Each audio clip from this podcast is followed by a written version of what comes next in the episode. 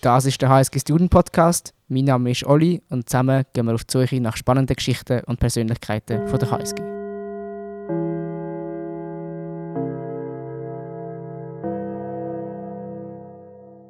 Hi, my name is Gary. I'm your host, and I work for a company called Career Ferry that helps students find their dream job and internships. So, if you're looking to start an internship or graduate program, you can visit careerferry.io. The link is in the description. And next to me, I have the much better and much more talented Oli from the HSG Student Podcast. What's up, everybody? My name is Oliver. I'm your co host of this episode today. I run the University of St. Gallen student podcast uh, usually, and I'm really looking forward to recording this session today with you, Gary, and our very special guest, Silvan Krähenbühl. He is an alumni from our university he, from St. Gallen. He raised funding for his startups and sold his startup, Gym Hopper, then a couple of years later. Yeah, I think is a very successful entrepreneur. And maybe, Gary, tell us what are people going to learn by listening to this episode today? Thanks, Holly. So, in this episode, we're going to discuss how you, as a student, can better understand the different career path that you have when you graduate, uh, whether you're interested in working in a large international company or to start a graduate program or to launch your own venture or work in a startup. We will talk about all these different elements that you should look into when you're starting out your career. And, you know, Silvan started to grow his network already at university. So he will be sharing with us the different ways and the mindset he's embraced to contribute to a professional network when he was just starting out. So sit back, relax, and get ready for an inspiring episode. All right. Enjoy the episode. Welcome, Silvan, to this collaborative episode between the University of St. Gallen Student Podcast and the Young Talent Radio.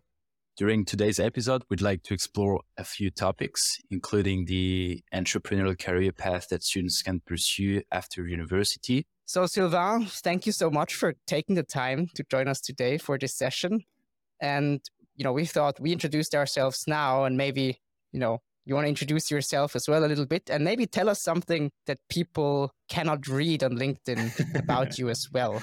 Okay, sure. So first of all, thank you for the invitation. I think it's it's great what you do to inspire students to pursue an entrepreneurial career path. I think that's certainly something that was missing back in the days.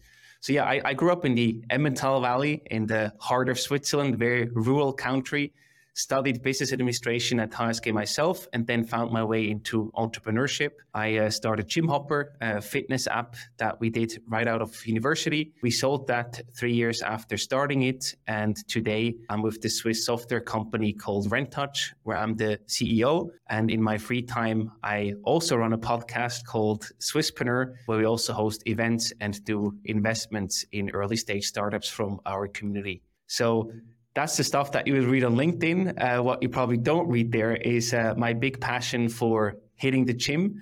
Not only because I like that to have a good balance and uh, just to you know get some fresh air and not think about work, but also because I think the gym mindset helped me a lot to have the consistency and the discipline that is also required in startups or in business in, in particular. I know it's a very cliche, but uh, it's it's really something that is close to my heart and that had has added so much benefits and, and positive things to my life.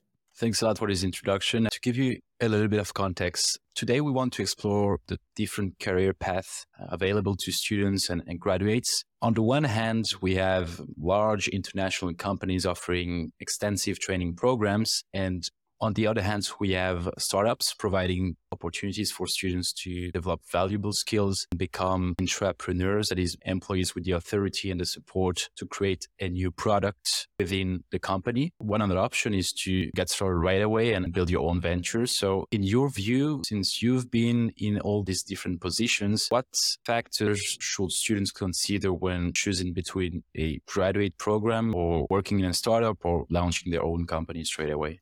One thing that always helped me a lot is thinking about my natural curiosity. So, what am I constantly thinking about, even if I don't work at this very moment? What is constantly on my mind? And what keeps me busy? Where's my personal interest? And I think that is the perfect way for you because then you start to go into a space that feels effortless to you because you have a very intrinsic motivation to go down that path, but it feels like a lot of work or some heavy lifting for other people. And I think if you have this intrinsic motivation, follow your natural curiosity because it will lead to very good places. And the example there is just gym hopper. You know, I loved hitting the gym back at university. So then when we were actually doing gym hopper as a student project in one of the entrepreneurship courses at the University of St. Gallen, it was actually a natural fit for me because I like to hit the gym almost every day. I was looking for a solution because I was traveling between different places. So I was looking for a solution that would allow me to train across whole Switzerland, basically, or even beyond that. So that was my natural curiosity that I followed there. And I think that's the best motivation you can have to solve your own problems and to work on something that you're passionate about. If you're talking about natural curiosity, I think after Gym Hopper or during Gym Hopper, you also joined the in house innovation of SBB. This is the National Train Railway in Switzerland for all of those who dial in from abroad. Was this also your natural curiosity? There was more the, the fear of missing out, I would say. So I, I only knew startups until then, right? After university, I directly started Gym Hopper, my, my first company. And then when we were more heading towards the exit, I was basically in the position where I said, I love startups, but I don't have any experience in other fields. So I don't want to look back 20 years from now and say, oh, I, I missed this opportunity to work for a big corporate or in, in innovation or any other form. So I just wanted to give that a try. And then I started doing a one year part time job. It was 50% while still doing uh, Gym Hopper on the side when we were exiting the company. And that was basically then uh, the logical thing to try out for me. It was a lot of fun with the team. It was very interesting to learn. But then, because I had the experience, I could then tell for myself for sure, hey, I'm better off in smaller teams, in small companies, and in a more dynamic environment than a big corporate where you have completely different possibilities and budgets, etc. But I felt the right fit for me are small companies and startups. And can you take us a bit on a journey during those days where you worked in both fields? How, you know, the days or, you know, the half days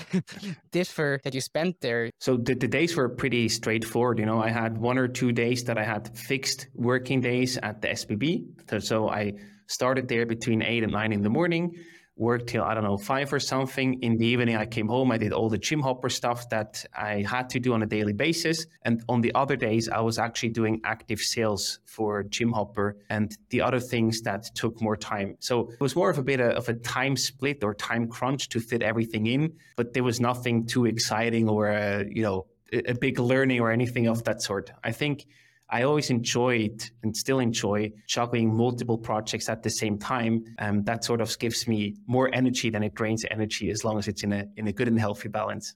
And maybe on another note, um, just because you mentioned fear of missing out, I also noted that you, didn't, you know, do a master's degree. I think I guess this was a quite conscious decision, and this is eh, I think I formulated it as if as if it was a fault, but I don't think that at all. Is there a rationale behind to not do a master's? Do you even need a master's degree in, in entrepreneurship? Sure. I mean, it always depends who you ask, right? If you ask my parents, they would still say, why don't you just go back now and do your master's degree? I think now they have accepted that I will not do that. But in the beginning, it was more of a coincidence, right? So Gym Hopper was just starting out after my bachelor's uh, degree. And then I said, okay, I'm, i might uh, just do Gym Hopper over the summer and it might not work. And then I go back to your university in fall which did not happen. Then I told my parents, well, maybe next year, let's see. But then also after that, I was clear, okay, it's, it's probably not going to happen. And for me, that was not like a conscious decision where I said from the beginning, I don't want to do a master's degree. But the time and the learnings, especially the learning curve at Gym Hopper, was just so much more interesting and really, you know, going back to the natural curiosity, that was what I wanted to do. I learned how to do sales. I learned how to hire and also fire people, how to talk to investors. There was a lot of growth happening in that short period of time. This is the real business life. So, Gym Hopper, so to speak, is what I then considered to be my master's degree because I learned so, so much. I made a ton of mistakes, but also took away a lot of things that I would do differently now. And that was especially then the, the helpful part from my perspective. You also created this association in St. Gallen that focuses on entrepreneurship create this community of students, right? And I read that the values there were to be, you know, curious, bold, and hungry. And the question is, do you still believe these are the ingredients that are needed for to be successful? And maybe is there anything that you would add? I love it. You've done your research. Great job. so uh, curiosity, I mean, obviously that's still a key ingredient there. You know, as you said before, your own curiosity, that is where you should go. I think bold is also something that still applies because for many people, especially a few years back, I think now it's changing a bit, but you still have this understanding in Switzerland where people tell you, why don't you get a real job? Don't start your own company. It's very risky. So I think you need to make a bold move to say, no, I, I say no to the corporate career, to the corporate money. And I make that move without knowing if the company will be successful. And the hunger, of course, um, you have to be hungry to close new deals, to chase that employee that you want to win for your company, to chase the investors and everything. So I think all of these three are still very much applicable, I would say. And and probably one thing to add is is balance, I would say. That's also something you probably have to learn yourself or along the way but to look for a good balance i'm not saying to get lazy or you know to just say oh i don't want to work i just want to have a lifestyle business. You have to work really really hard when you build a startup don't get me wrong but at the same time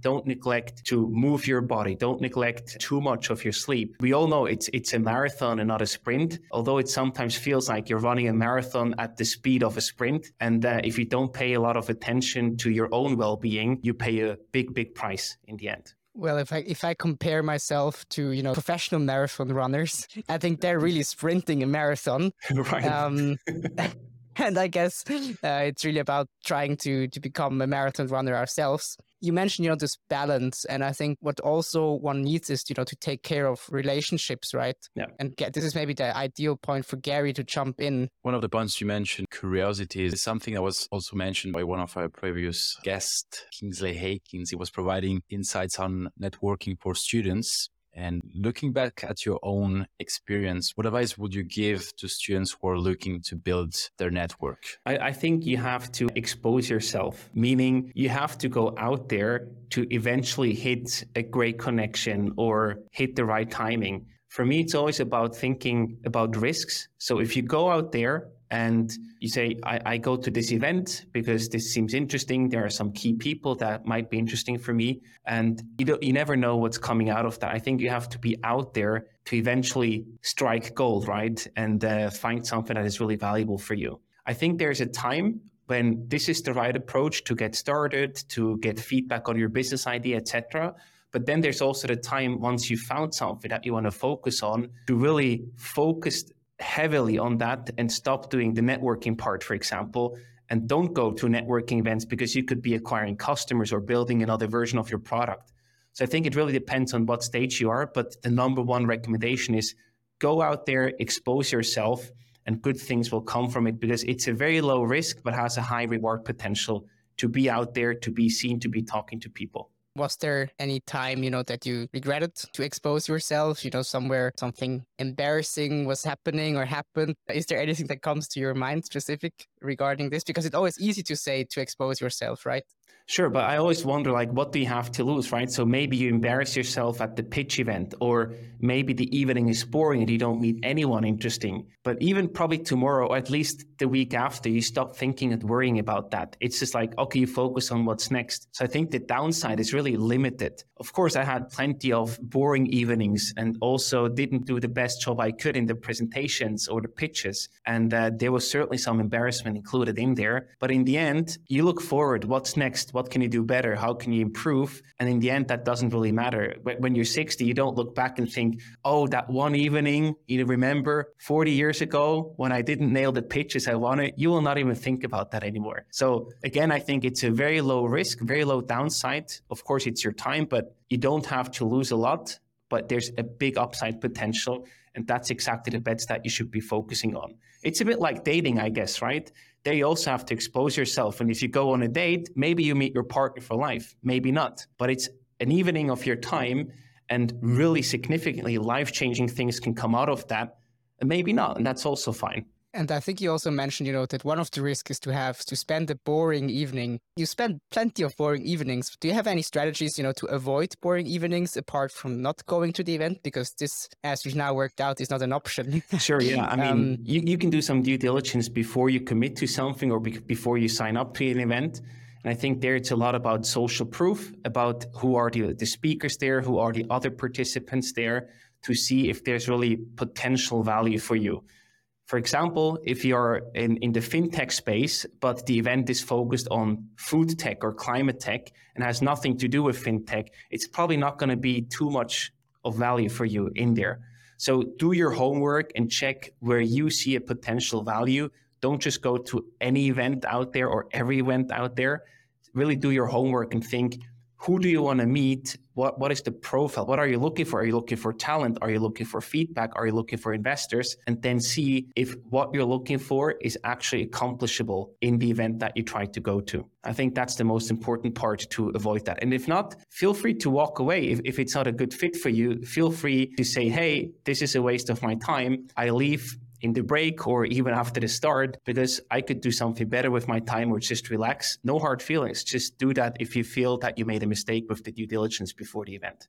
Do you have any recommendations, you know, to go to the to approach the people during the event? Do you usually write an email before so that the, you know there is some something like a hook that you can say, "Hey, I wrote you an email. Did you see that?" Or you just directly jump to the people and say, "Hey, I've seen you're doing ABC. I'm doing ABC. Maybe we can, you know, exchange um, some ideas." It often feels, at least to me, a bit creepy if you do too much homework and then you know already everything about that person. I would just approach them and say, "Hey, I'm Silvan. What's your name?" To just get to know each other and then ask them, "Oh, what, what do you actually do?" Maybe you already know that because you wanted to talk to that person anyway, but just to naturally build that relationship, ask them about what they do, what is important to them, maybe something they learned, and then open the conversation. And they will also ask about you, what you do. And then you see if there's a natural fit. And after the event, that will then be the right timing to follow up over email to say, hey, I really liked our conversation. We're currently looking for feedback or for investors. Here's the latest information. Would really appreciate your input on this. Please let me know. Something like that. I think it, it has to be natural. You have to be, again, curious and, and have a genuine interest in the person and just be nice and everything will, will follow on its own.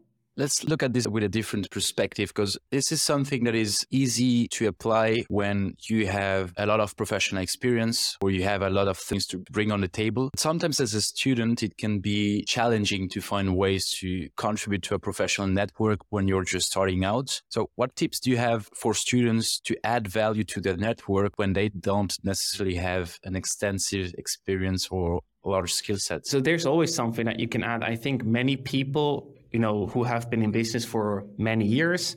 They are usually a bit older than students, and they are very interested to see and, and, learn more about what are the topics that you care about today. What is on your plate? What are you reading? What what do you think about? How do you see the world? I think there you have a lot of things to add, just your own personal perspective. And the second thing is just ask questions. Um, you don't have to provide value to them. A good conversation is very often saying very little and asking a lot of questions and let the other person talk. And I think that's a very good approach too, to just learn about them and then ask follow up questions like you guys do in a podcast. Because many people, they just like to talk about what they do, to be heard. And that's a, a very natural thing. If you ask them questions, there's no need for you to be the rock star who can provide a tremendous value. You just ask them questions and learn. And that's already a, a perfect starting point for any initial conversation.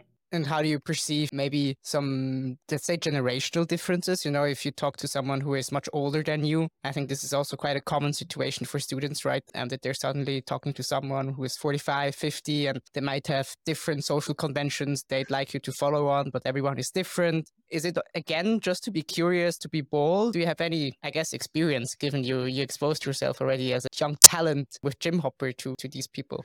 Sure. I think it's about being kind and, and also respectful. I think these are the two most important parts. Just again, to have a conversation, to ask them about their opinion, and to always be kind and respectful. And I think that goes a long way because in the end, that's how you also build the reputation then, you know, to be a kind person, a person that other people like to do business with. And that is in the end the most important. So here, this is really what I would focus on. Be kind and be respectful. Curiosity, kindness. I think those have been the main words of the conversation that a lot of students will remember. Ollie, you also wanted to bring some special type of game for the end of the episode? Yes. In the student podcast, we usually also do these kinds of story cubes. I can show them to you here in the camera. Oh, nice. Not sure. Did you already, did you see them or no, hear about yet. them already, Silvan? So basically, it's a game for kids and you would throw the dice and then you, you tell a story with whatever you get. My proposition today is I have brought with me three of those dices. I'll roll mm-hmm. them for you here in St. Gallen. I'll tell you what I what I'm getting, and then maybe you can just share some memories, share some stories, something that pops up your mind. I think you're a creative person. Let's um, see. Let's find out. Uh, whatever,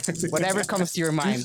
Of course. It's so I somehow have I have two animals. That's that's new. I have an octopus. Mm-hmm. That's the first thing. I have kind of a bird. I think it's a. Do you say raven? I'm not even sure. Um, my English teacher would be embarrassed, but let's say it's a bird. And I have a melting pot. It looks a bit like the Zaubertrank, you know, from, from Asterix and Obelix. Nice and maybe you you know you can connect all those three into one story or you can pick one and tell one story or tell three different stories memories whatever comes to your mind from you know your life so far Sure. Oh, that, it's difficult, but let's just try it. I think the octopus is the easiest to start with. For me, that's like you have many, you know, we would say many different hats, but the octopus, many different tentacles, I guess. So having multiple projects at the same time that sort of benefit each other, where you learn, where you grow, where you have fun. I think that's sort of what I see in there. And for me, I, I always had like Swisspreneur and Rentouch, for example, both in parallel together, because it's really helpful for me to say, what are the operational challenges at Rentouch? I can ask our podcast guests and then come back with that knowledge or the knowledge from the community and uh, basically implement that, learn, and come back with new questions. So that has always been multiple things at the same time, a good setup for me. Not too many, but some multi projects is, is a good setup for me personally. Then the bird, you said it's a raven. This is a bit a lame sort of story, I guess, but my last name, Krähenbühl, is a bit like the bird on the hill. So uh, that would sort of be the, the lame story here. Um, but in general, I like flying a lot. I like to go paragliding or just to be up in the air. That sort of uh, the flying is really a power source for me.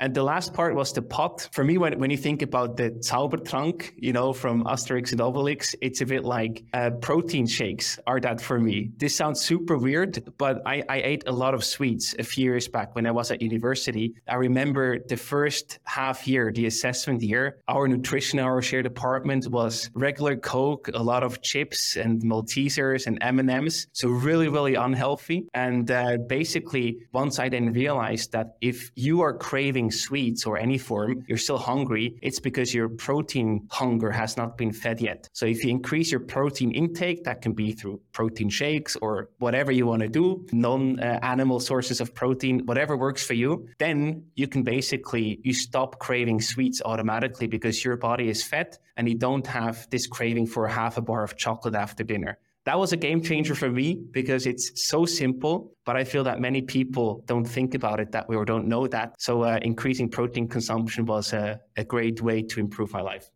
I think it helped you, right, to also rebalance maybe a bit. I think in the beginning you said the balance is so important to you. And I think also maybe the balance of all your projects is maybe a, another kind of balance that you're looking for. Is there anything else, you know, that you'd like to tell our listeners about how to balance all these projects in a healthy way? Is there sometimes, you know, you say stop to something or was there any occasion where you had to say it's enough, I need a break? Many times. Yeah, many times. You know, sometimes that's a bit my natural personality I like new things. I like to build or work on new things. And then, of course, I found myself multiple times over and over again where I was doing too much at the same time. And then that gets too much and you don't have a focus and a good output anymore. So then I have to reassess. And I think there it's, it's also very much again about your, your curiosity, your energy level. You, you know, you feel what you enjoy doing and what you don't enjoy doing. We all have that writing a diary or talking to a therapist, all of that stuff helps you to build this self reflection and to really better understand yourself and then focus on the things that you're good at and that you enjoy doing. And I think like one more part that has been a bit of a learning over the past years don't focus on the money, but focus on having fun along the process and the money will eventually follow on its own. I think these things are so powerful that if you have fun, if you enjoy what you're doing, if you're good at it, you can do anything and you'll actually get paid for that in the end. Thank you so much, Ollie, for those questions. I think they've been a very deep and very insightful. Thank you so much, Silvan, for the answer. It's been very inspiring. For everybody who wants to connect with Silvan, we're dropping his LinkedIn in the description. Perhaps last question is if, if students want to work with you, are you hiring at the moment always. somewhere? Everyone is always hiring. yeah, as you know, we're looking for uh, engineers, for developers, for salespeople and also for people um, at Swisspreneur to support us with our activities there. So if you like anything that we do, um, just reach out and happy to have a chat. Excellent. Thank you so much. Have a good one, everybody. Speak to you soon. Take care. Thank you. Thank you guys for having me.